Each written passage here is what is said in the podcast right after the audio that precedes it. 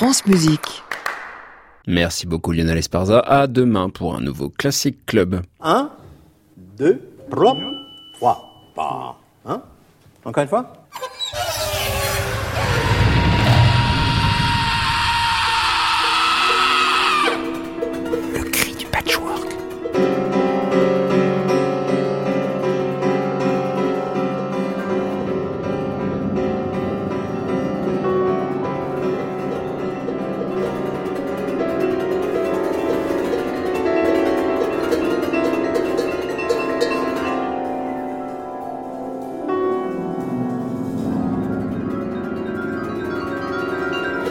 Chers écoutants, bienvenue dans le Cri du Patchwork, une émission qui cuisine les sons. Nouvelle étape dans notre thématique du mois d'avril, le préfixe trans. Et aujourd'hui, nous parlerons de transport avec le compositeur Thierry Pécou. Il prépare actuellement la création d'un oratorio, Nahas Zan, créé le 23 et 25 avril à l'Opéra de Rouen.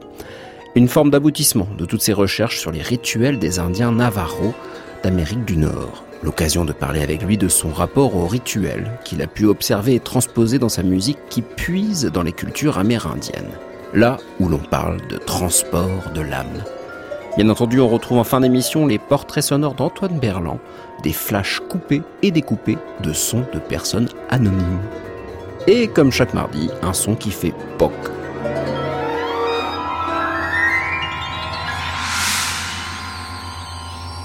Le cri du patchwork, thème numéro 45, épisode numéro 3, séquence numéro 1. Eh, qu'est-ce que vous avez fait encore? Pas étouffé. Eh oui. Le son de la semaine.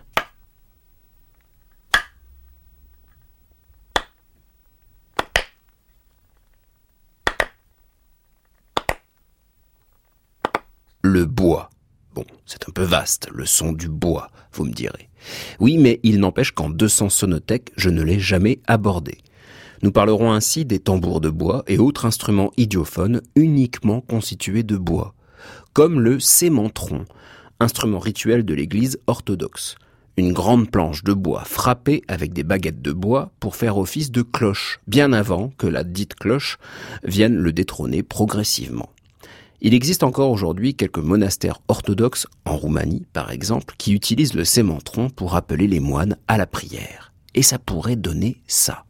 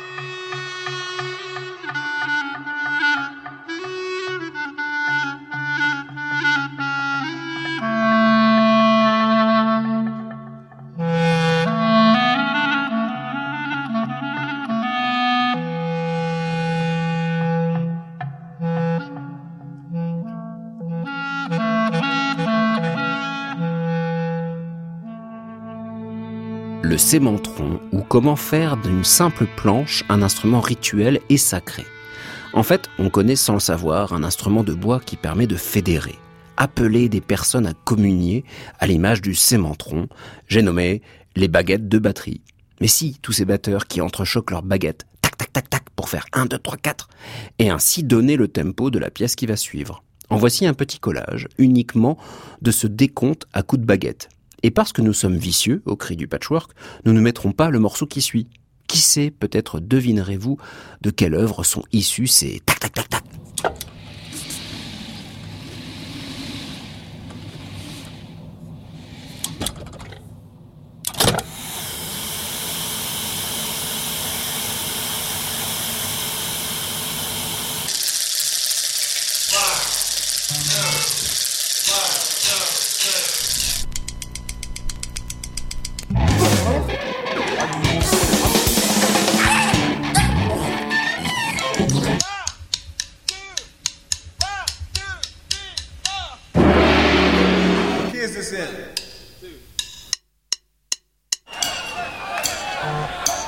Collage totalement dada de baguettes de batterie donnant le tempo.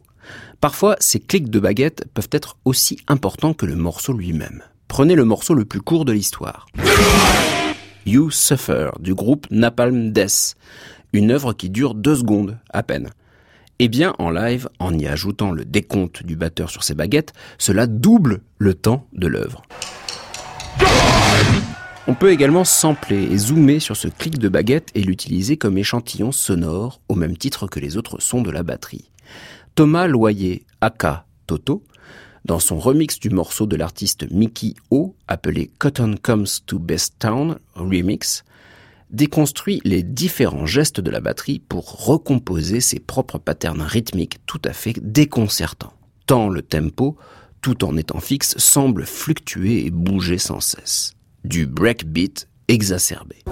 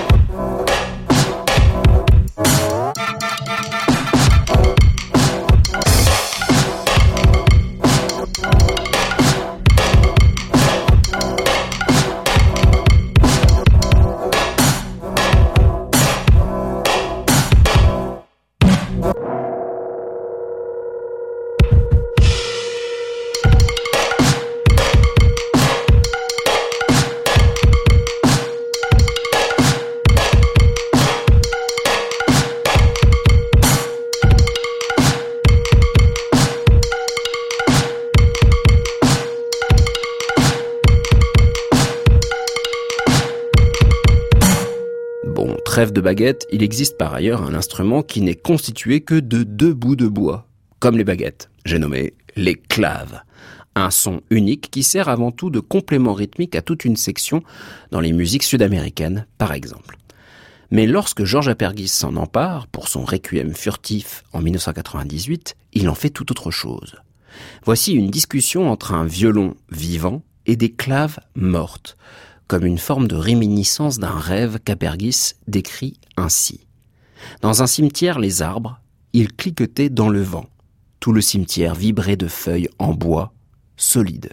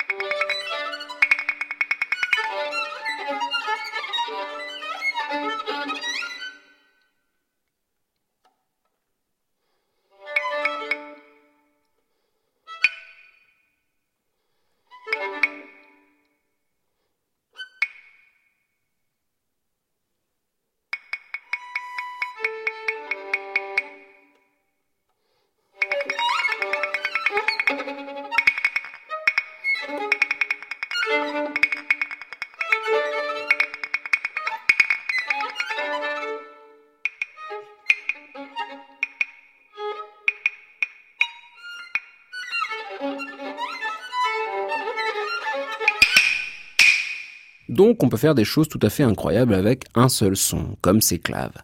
Mais ce qui paraît assez fascinant avec le bois, c'est l'identification de sa hauteur de son. Prenez par exemple les tambours de bois de Papouasie-Nouvelle-Guinée, dans la musique Akara. On entend plein d'impacts avec cette manière délicate de créer des pluies d'attaques légèrement décalées. Mais surtout des hauteurs de son tout à fait saisissantes.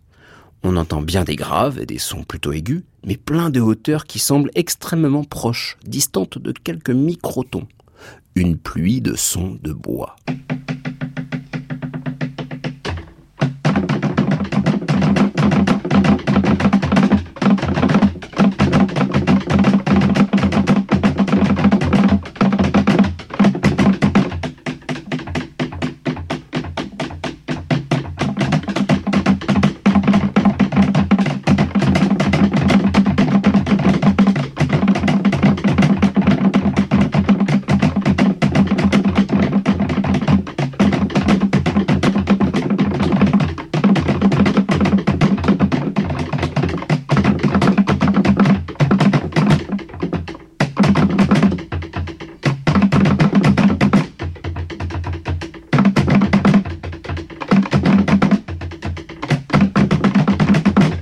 Ces sons de tambour de bois me font penser à cet instrument traditionnel basque, qui connaît depuis quelques années un regain d'intérêt très fort. La chalaparta est constituée de planches de bois posées horizontalement sur lesquelles viennent frapper deux musiciens munis de pilons en bois. Et on entend alors une musique de rencontre, de complémentarité, de discussion tout à fait incroyable. Chacun des deux musiciens tente de faire chuter l'autre en insérant dans le débit de son acolyte des notes qui complètent ses patterns rythmiques. En voici un exemple dans un jeu de décalage et de phasing où l'on se perd, puis où l'on reprend pied, sous les pilons de Arcaiz Martinez de San Vicente et Miquel Ugarte.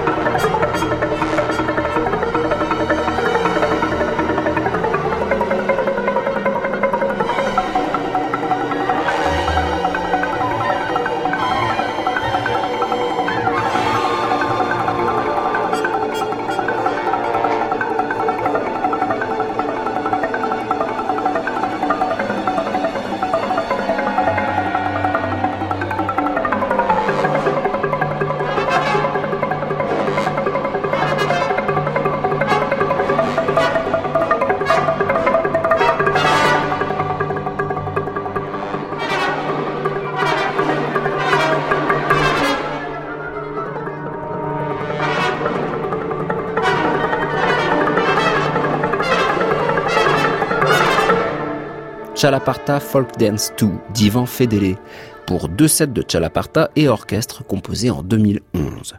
où les impacts et les rythmiques de la chalaparta donnent lieu à une forme d'irisation de tout l'effectif orchestral, lorsque le simple son du bois devient une sorte de tremplin spectral. La présence d'un son de bois dans un orchestre symphonique n'est pas si fréquente avant la deuxième moitié du XXe siècle. Ce poc peut en effet paraître assez pauvre face à la timbale ou au cymbale. Et surtout pas suffisamment sonore. Et pourtant, il existe un exemple tonitruant. Dans le final de sa sixième symphonie, Gustave Mahler demande un coup de marteau marquant l'apogée d'un emportement orchestral sans fin. Il précise d'ailleurs sur la partition que le coup ne doit pas être métallique alors il ne reste pas beaucoup d'options. Les interprètes choisissent de transformer ce marteau en un marteau de bois cognant magistralement sur du bois. Petit collage de différentes versions de coups de marteau de bois sur du bois.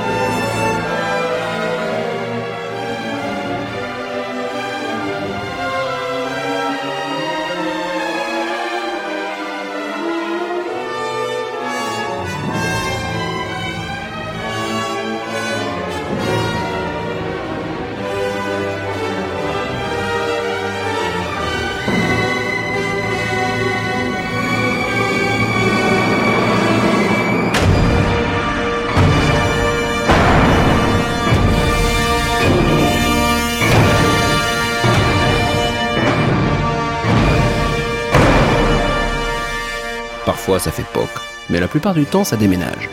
Le coup de marteau magistral du final de la sixième symphonie de Malheur, vu par plusieurs interprètes différents. Comme quoi le choix de la qualité du bois est important. Tout comme lorsqu'on choisit son woodblock, l'instrument qui dit tout simplement ce qu'il est, un bloc de bois. On pourrait se dire, oui, enfin, il fait juste poc. Eh bien, pas sous la plume de la compositrice Lisa Lim. Dans An Elemental Thing, Composé en 2017 pour un woodblock seul, Lisa Lim invente toute une gestuelle sonore sur ce simple instrument. Comme pour faire parler le bois, en jouant par exemple sur l'ouverture ou la fermeture de la fente du woodblock. An Elemental Thing, une œuvre où le bois est tout autre chose qu'un simple poc.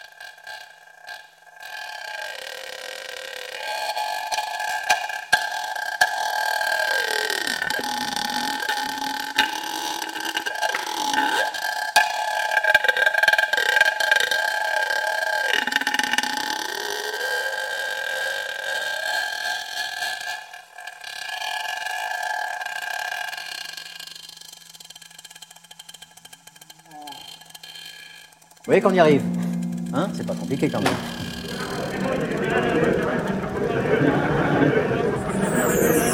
France Musique. Le cri du patchwork, Clément Lebrun. Thierry Pécou, bonjour. Bonjour Clément.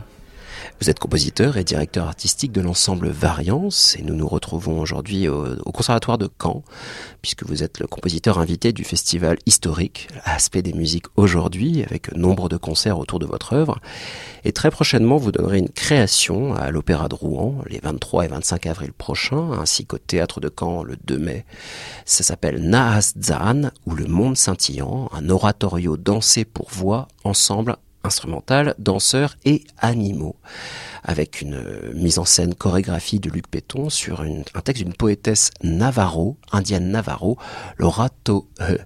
Et bien ça, pour vous, Thierry Pécou, c'est une sorte d'aboutissement dans cet univers des Navarro que vous connaissez et que vous, on va dire, vous titillez depuis maintenant de nombreuses années.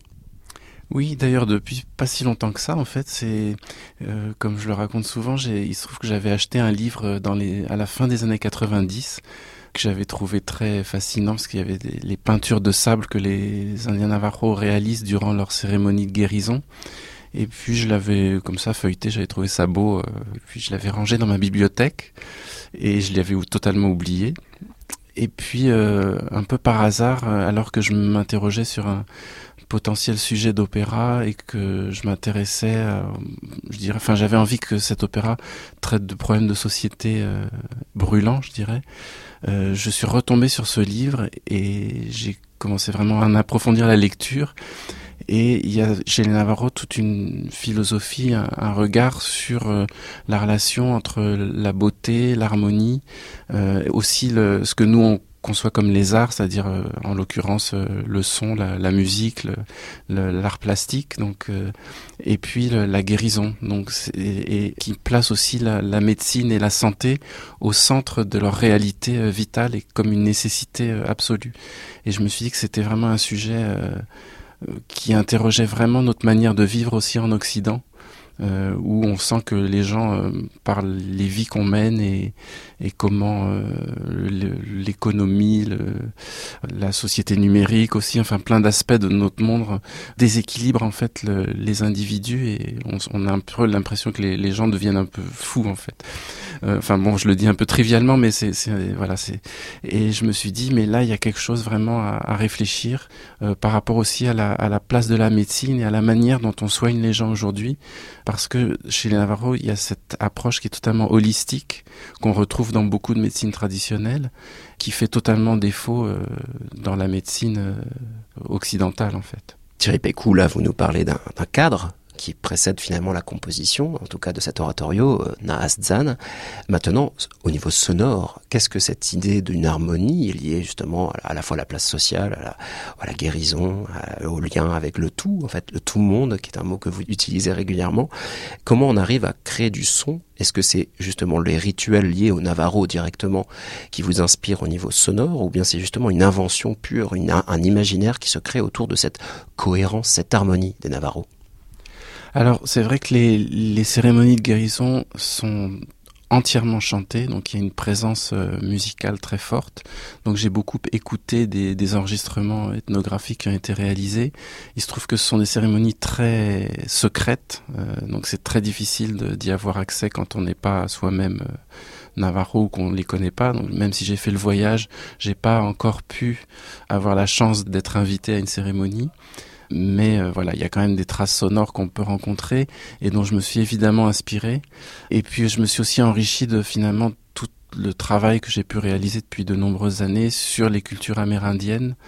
Et je dirais que tout ça s'est un peu mélangé dans ma tête et m'a incité à proposer un matériau sonore qui est euh, finalement traversé de beaucoup d'influences. Voilà que j'ai du mal à, à, définir comme ça, mais c'est cette manière souvent chez moi de créer finalement un, un univers euh, à moi, mais qui emprunte à une conception du son euh, qui fait référence tout en étant euh, personnel, je dirais. Est-ce qu'on peut dire là, en l'occurrence, comme dans le reste de votre travail, dont on va découvrir quelques extraits au cours de cette interview, que c'est chercher justement l'harmonie entre différents langages, entre différentes influences, pour créer votre langage à vous, ou bien justement toujours montrer quelles sont vos influences, qui est rendues harmonieuses ensemble?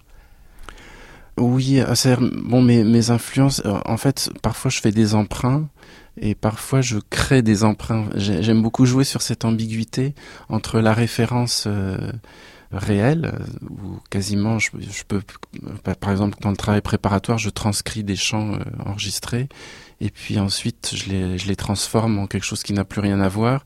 Et parfois je recrée des chants euh, à partir je dirais en résonance à ces chants enregistrés et mais qui sont complètement inventés. Et ce qui est assez amusant c'est que souvent les, les, auditeurs ou les gens qui connaissent un peu la chose pensent que ce qui est inventé euh, ne l'est pas et réciproquement. Donc j'aime voilà j'aime bien créer cette ambiguïté euh, et ce qui me permet finalement aussi d'entrer vraiment dans cette matière qui m'est extérieur pour en faire une matière personnelle.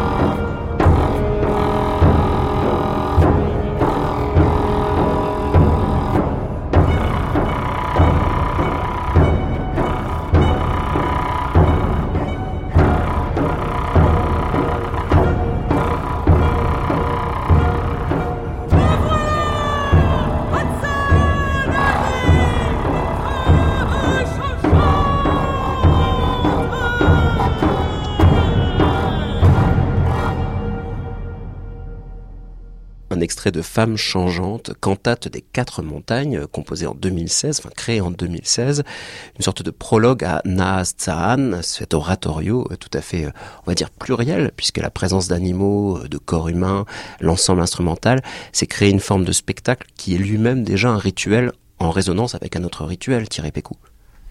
Oui, alors en fait c'est vrai que cette pièce, elle, elle est le, fruit de deux rencontres, euh, celle avec les, Indiens Navajo que je suis allé rencontrer, et aussi cette rencontre très forte avec la poétesse euh, Laura Tori. Et puis euh, dans un deuxième temps, cette rencontre avec Luc Peton, qui est un chorégraphe qui est très concerné par ces questions de rituels, de chamanisme aussi. Et donc ça a été finalement un dialogue assez On s'est un peu trouvé par hasard même autour de cette œuvre euh, que j'étais en train d'écrire et son univers qui confronte le monde animal euh, réel, vivant, à ses danseurs, euh, s'est trouvé totalement en adéquation et en, résonance à cet opéra. Et bon, il se trouve que du coup, ma rencontre avec Luc Peton a finalement influencé l'écriture du livret qui était encore en cours à l'époque. Et donc on a vraiment accès aussi sur euh, la relation entre les animaux qui sont très présents dans la, mythologie navajo et euh, l'histoire qu'on essaie de dérouler, qui est en fait euh, l'histoire de la succession des mondes, de la création du monde actuel dans lequel on vit, et qui est justement le monde brillant qu'on appelle le monde, on a traduit par le monde scintillant, mais en fait c'est The Glittering World en anglais, qui est le monde actuel. Ce spectacle, l'oratorio euh, sera créé donc 23 et 25 avril euh, à l'Opéra de Rouen.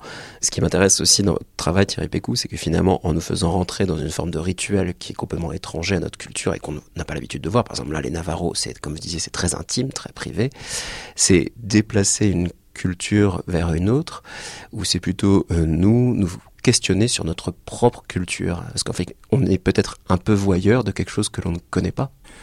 Oui, alors pour moi c'est bon, je pense effectivement que le regard vers ces cultures non européennes, ou je dirais plus plus largement non occidentales, et d'ailleurs je, fais une parenthèse, mais c'est tellement euh, troublant quand on se rend dans la réserve Navajo et qu'on est en contact avec cette culture qui est euh, tellement loin de la culture américaine euh, dans laquelle elle est totalement insérée en même temps. Il y a vraiment quelque chose de très troublant et très très fascinant. Et en effet, pour moi, c'est le fait de m'intéresser à ces cultures, c'est peut-être naturel par rapport à mes propres origines qui sont donc dans un territoire euh, lointain, euh, en l'occurrence les Antilles. Et c'est aussi une façon de, de questionner notre société euh, et son modèle dominant occidental. Mais en fait, moi, je, suis très prudent parce que je trouve que c'est des cultures qui déjà qui se protègent beaucoup qui se méfie beaucoup. Il y a tout un, débat aujourd'hui très fort en Amérique sur euh, la notion d'appropriation, par exemple. Et pour moi, cette œuvre-là, elle est vraiment importante parce que c'est quasiment pour la première fois que j'ai, je me suis pas uniquement euh, inspiré, j'ai pas seulement pris des éléments de choses qui m'intéressaient pour euh, faire quelque chose à, à moi, mais j'ai vraiment cherché le contact vraiment euh, réel avec les Navarros. Et pour moi, cette relation avec Laura, c'était très important parce que c'était un dialogue permanent en fait, aussi pour vraiment comprendre comment ça fonctionnait. Euh, est-ce que j'avais le droit d'utiliser tel élément ou pas Enfin, je me suis vraiment posé beaucoup de questions. Et c'est vrai que d'ailleurs que même chez eux, il y a leur positionnement est très différent selon les, individus. Il y, a, des Indiens qui disent, euh, par exemple, parler euh, ou faire quelque chose euh, sur nous sans nous, c'est faire contre nous. Donc c'est vraiment un positionnement très fort et un peu intimidant, je dirais. Alors que d'autres considèrent que, au contraire, la culture est à tout le monde et que être dans le partage avec d'autres, c'est aussi la magnifier quelque part. Donc voilà, il faut prendre en compte et peser un peu tous ces éléments, parfois très contradictoires, pour euh, trouver son chemin et, son authenticité. Sur ce rapport à l'authenticité, on va écouter un, un orchestre symphonique, l'Orchestre national de France, interprété Orcoy, qui nous parle justement d'un rituel qui, lui, n'était pas symphonique au départ, mais qui nous permet de voir comment on peut en faire finalement une forme de traduction pour nos oreilles européennes.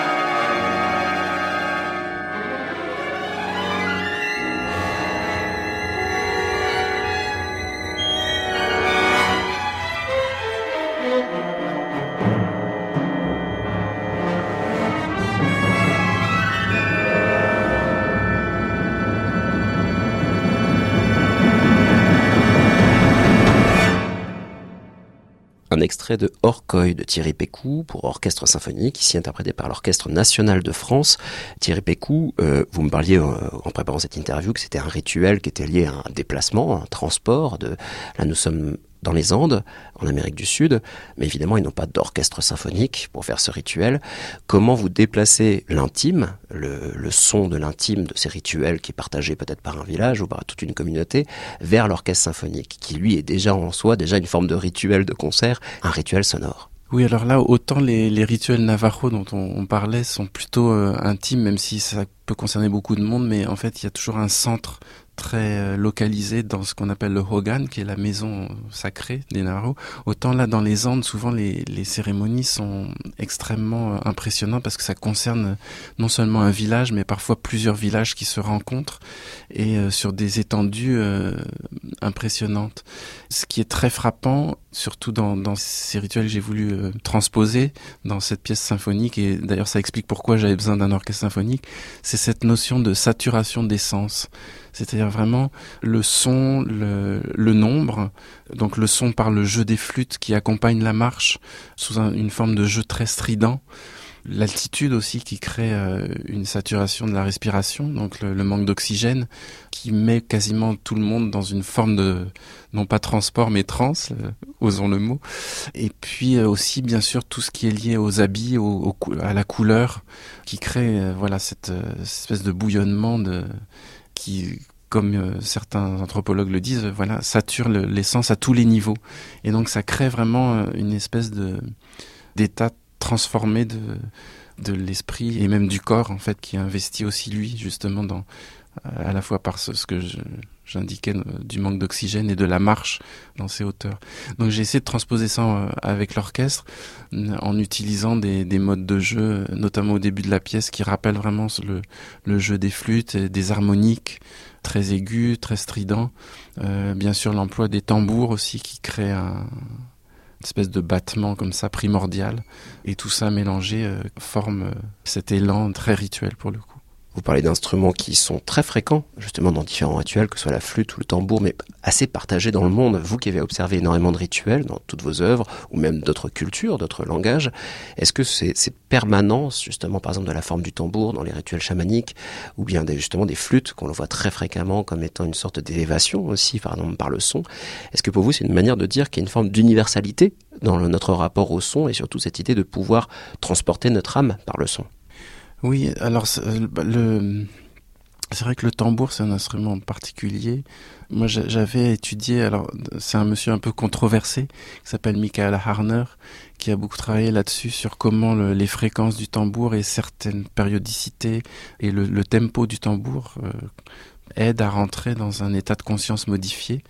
Et j'ai utilisé ça d'ailleurs dans ma dernière pièce, donc euh, Nahassan je me suis intéressé à, à, certains écrits et certaines recherches scientifiques qui montrent comment la musique peut vraiment avoir un effet euh, qu'on peut constater euh, voilà, physiologique exactement.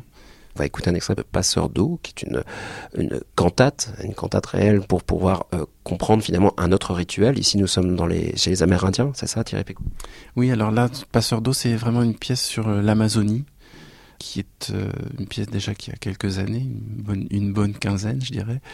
Et c'est un peu la, première pièce où j'ai cherché vraiment à, systématiser euh, ce, travail et où j'ai incorporé aussi deux chanteurs qui sont l'émanation d'un groupe euh, d'Amérique du Sud, de, Colombie, qui s'appelle Yaki Kandrou, et qui apporte une vocalité vraiment directement héritée des Amérindiens.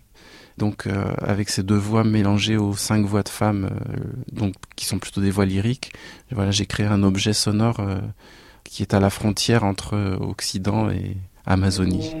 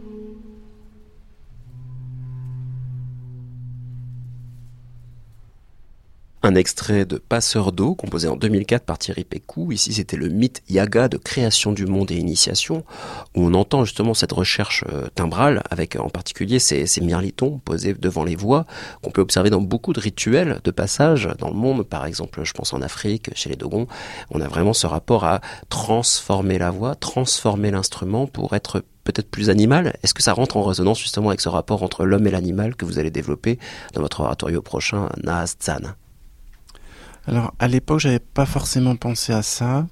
C'est vrai que la question de l'animal est, devenue très très présente aujourd'hui.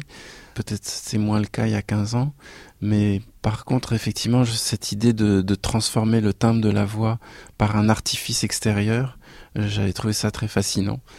Et c'est comme ça que j'ai eu l'idée de l'introduire dans ce moment de passeur d'eau. Et puis c'est aussi un moyen justement de d'arriver à obtenir finalement une couleur vocale, un type de vocalité que les chanteurs euh, classiques n'ont pas naturellement. Donc par le truchement de cet artifice, finalement, on faisait un pas vers euh, vers une culture autre. Thierry Pécou, avec tous ces musiques, on va dire, empruntées, vous voyez, d'emprunt ou d'écriture d'emprunt, ces musiques, ces cultures empruntées. Est-ce que vous avez déjà eu l'occasion de faire écouter à, des personnes de cette culture-là la musique que vous écriviez pour voir quelle réaction ils avaient? Est-ce que c'est rentré en résonance avec leurs problématiques sonores ou problématiques rituelles? Alors ça, c'est quelque chose dont je rêve. Et euh, justement, cet ensemble Yaki Kandrou euh, a pu réaliser ça, c'est-à-dire qu'ils ont dans, dans les années 70 en Colombie, c'était un, un, groupe d'universitaires qui se sont mis à, à travailler les musiques amérindiennes et puis à un moment ils sont retournés dans la forêt pour jouer aux Indiens leur, la musique, leur propre musique et donc il y a eu un échange comme ça et je pense que c'était des moments très forts. Donc moi je rêve d'arriver à faire ça. J'ai eu le projet de le faire. Euh, avec les Navarros. Après, c'est des questions de budget. On n'arrive pas toujours à le réaliser. Mais je trouve que ce serait très riche et très intéressant. Par contre, ce qui s'est passé, par exemple, avec euh, Femmes changeantes quant à des quatre montagnes, euh, nous l'avons joué aux États-Unis et comme ça fait quand même directement référence aux cérémonies euh, d'une manière très respectueuse et, pas du tout en imitation, bien sûr, il y avait des Navarros dans la salle à plusieurs concerts ou des Amérindiens. Et parfois, ça a été des réactions euh, plutôt de rejet, très violentes. Et parfois, au contraire, euh, d'accueil et de quasiment de remerciements, d'émotions euh, très fortes. Je pense que c'est toujours intéressant de se confronter à ça parce que à la fois ça légitime ou délégitime. Enfin, c'est. Mais voilà, je pense que c'est des c'est des moments de toute façon euh, d'humanité qui sont importants et qui donnent sens aussi au, travail qu'on essaye de poursuivre. Thierry Pécou, parce que euh, là, ce que j'entends finalement, c'est aussi cette fameuse bataille finalement de conservatisme et de modernisme quelque part aussi qu'on peut retrouver. C'est-à-dire, vous parlez de cultures qui ont essayé de conserver coûte que coûte leur, leur culture authentique malgré la colonisation, les massacres et on, enfin en particulier chez les Amérindiens. Là, pour eux, c'est finalement se confronter à cette relecture de quelqu'un qui est extérieur.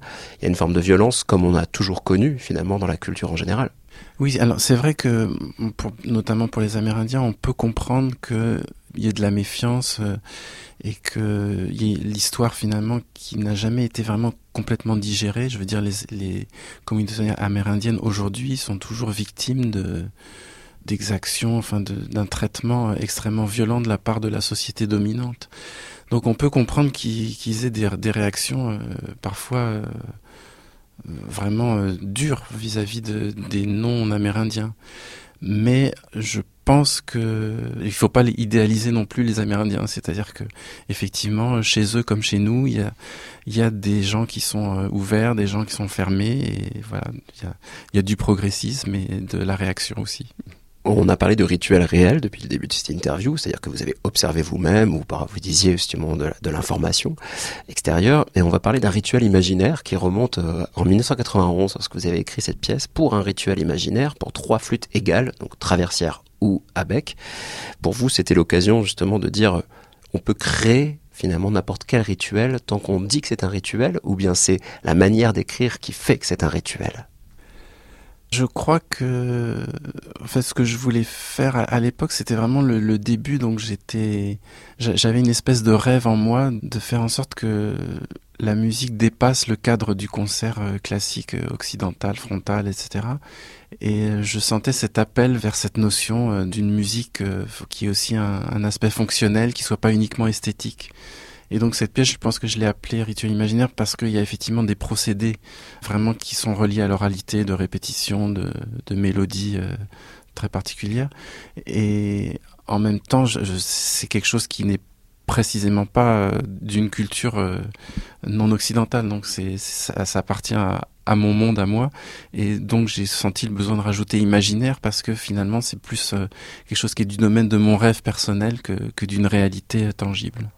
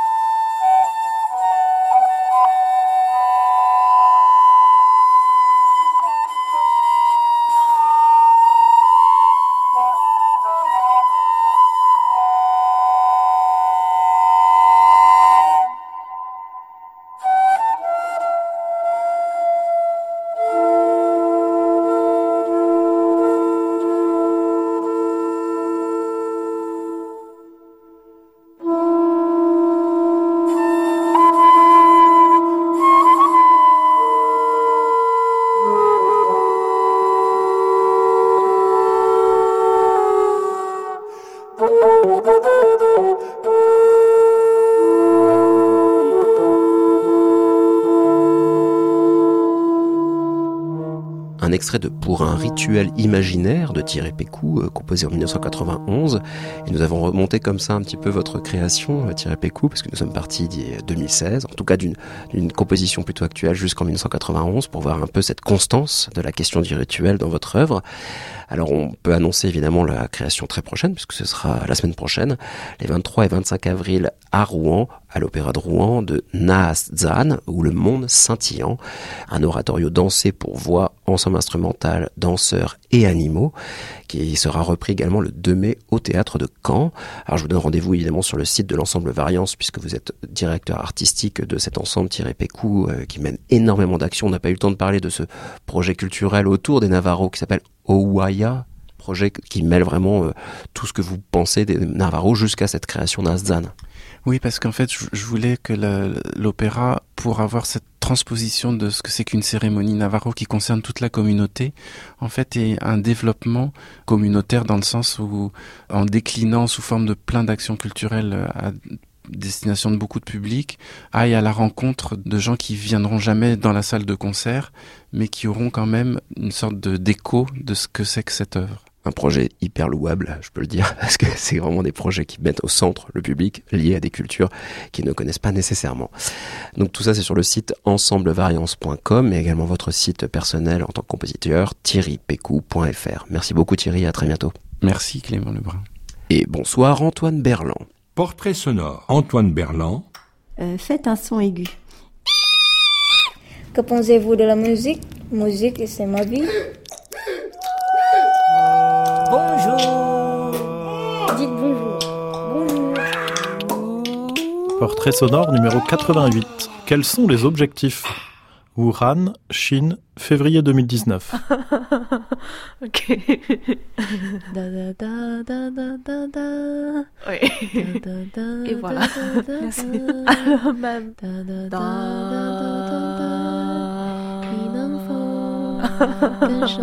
ok. 等到老去那一天，你是否还在我身边？看那些誓言谎言，随风随往事慢慢。Voulez-vous ajouter quelque chose pour conclure cet entretien? C'est un entretien intéressant. Les questions, euh, certaines questions sur la musique, d'autres sont un peu bizarres. Et, ah, et on sent un peu, on, je, je voudrais vraiment savoir les objectifs de cet entretien. Ah, euh, alors, euh, c'est. J'ai essayé de deviner, mais j'arrive pas. Ok, voilà. Euh, ok. Ah, alors, ok. Euh... ok. Fin de notre troisième épisode du Cri du Patchwork sur le préfixe trans. Le Cri du Patchwork, c'est Perrine Minguillot, commandé à la réalisation. Valentin Carpentier et Pierre Tessier à la préparation et aujourd'hui à la technique, Olivier Dupré. La semaine prochaine, on continue avec le préfixe trans en compagnie de Stéphane Marin, artiste sonore et compositeur d'écoute comme il se définit. Il viendra nous conter son rapport au son et au paysage sonore qu'il diffuse dans nombre de situations différentes, de la marche d'écoute à la sieste sonore. Et à chaque fois, Stéphane Marin joue avec ce qu'il nomme la transparence du son et de l'écoute jouant sur la porosité entre réel et irréel. D'ici là, pour rester connecté avec le cri du patchwork, je vous donne rendez-vous sur le site internet de France Musique, francemusique.fr, où vous pourrez réécouter l'intégralité du cri du patchwork, ainsi que les portraits sonores d'Antoine Berland. Chers écoutants. Si je fais 1, euh, 1, 1, 2, ça suffit. il sait ce qu'il a à faire. Un, voilà, deux, trois. C'est simplement pour savoir qu'on est ensemble. Hein. Bonjour, au revoir. Voilà. France Musique, il est minuit. L'heure pour moi de passer la main à Anne Montaron et Création Mondiale. À réécouter sur francemusique.fr.